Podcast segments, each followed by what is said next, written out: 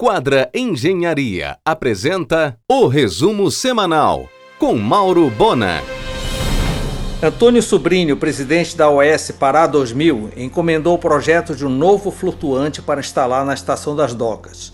Ficarão dois: o atual, operado pela Vale Verde, e o novo exclusivamente para receber lanchas e jet skis.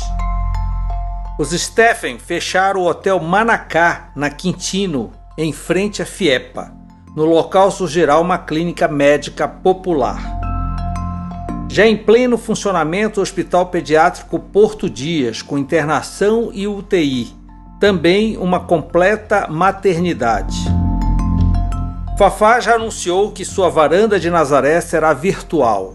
É o décimo ano desse espaço, que terá dez embaixadores, entre eles Leandro Carnal e Dira Paz, já começou a movimentar o seu Instagram, arroba Varanda de Nazaré. O home office começou a afetar os aluguéis corporativos em Belém. A Hidrovias do Brasil deixou o Evolution. Petrobras e BR Distribuidora deixaram a Torre Infinito. Tudo para aumentar o faturamento. Agora, até atestado de óbito precisa ser atualizado para compor qualquer registro nos cartórios.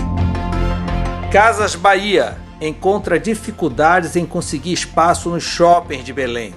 Por enquanto, está confirmada para abrir em outubro no Bosque Grão-Pará e no Metrópole. Tônia e Felipe Mendes inauguram neste mês uma franquia da Festa Escova, especializada em escovas, tranças, tratamentos capilares e maquiagem na Antônio Barreto, no bairro do Marizal. Em um oferecimento de quadra Engenharia, Mauro Bona informa. Samuel Carvalho bateu o martelo. Inaugura no dia 4 de agosto o Armazém 25 Café e Padoca, na Vandecoque com Diogo Moya. Os hotéis Ibis Nazaré e Ibis Trindade estão fechados para a reforma completa. Reabrirão no dia 1 de setembro. Como tem feito há 10 eleições da Assembleia Paraense, o argumento desta segunda, gravado remotamente, entrevista os dois candidatos à presidência do clube, os advogados Paulo Storino pela situação e Wilson Figueiredo Júnior pela oposição, às 22 horas na RBA. Vem aí mais uma Yamada Expresso na Avenida Nazaré, no ponto onde funcionou a loja Fabiano de Cristo, imóvel próprio. Em 2019, a Assembleia Paraense arrecadou quase 60 milhões entre mensalidade, restaurantes e eventos, uma média mensal em torno de 5 milhões. A receita dos restaurantes foi de 16 milhões com custo de 10, o lucro de 5 milhões e meio. Neste domingo termina o prazo para cadastro de quem quiser votar virtualmente na eleição do próximo dia 22 na Assembleia Paraense.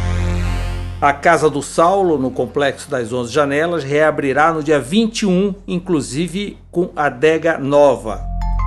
Odilon Teixeira mandou fazer teste rápido de Covid em todos os servidores do Tribunal de Contas do Estado. O Conselho Regional de Administração recebeu o primeiro pedido de registro de doutor em administração é da professora doutora Betânia Fidalgo Arroio, reitora da UNAMA. Em um oferecimento de quadra Engenharia, Mauro Bona informa. A Sociedade Brasileira de Fonoaudiologia convidou o professor Fabrício Nascimento, diretor-geral da FINAMA, e com 20 anos de atuação profissional, para palestrar no Congresso Brasileiro de Fonoaudiologia em outubro, online, para falar de empreendedorismo e inovação em fonoaudiologia. Além de ser o maior produtor de cacau do país, com 130 mil toneladas de amêndoas em 2019, o Pará alcançou o maior índice de produtividade do mercado. Segundo o IBGE, em 2020, o Pará deve alcançar 142 mil toneladas de cacau, com destaque para os municípios de Medicilândia e Tucumã. Hoje são 26 mil fazendas de cacau no estado, 30% a mais do que há cinco anos. Hoje o Pará exporta cerca de 450 toneladas de amêndoas do chamado cacau fino de aroma, próprio para a produção de chocolate gourmet. O Japão é o maior comprador. A pandemia afetou com força as cooperativas extrativistas de castanha do Pará, na Amazônia. Em um oferecimento de quadra Engenharia, Mauro Bona informa. Ficou para agosto a reabertura da loja pioneira da sorveteria Cairu, na Governador, ou 14 de março, totalmente repaginada. Este final de semana registra excelente ocupação na hotelaria em Salinas. Os Aguilera inauguram nesta semana mais uma Tudo, na Mundurucus com Alcindo Cacela.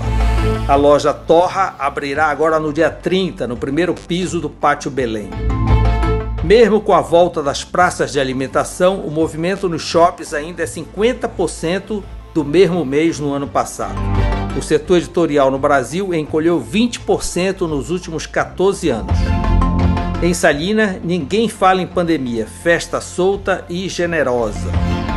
Embora convidado, Nelson Chaves declinou de compor o júri dos projetos para o Parque da Cidade por ter sido autor da proposta, foi muito consultado por amigos que disputam o sertão.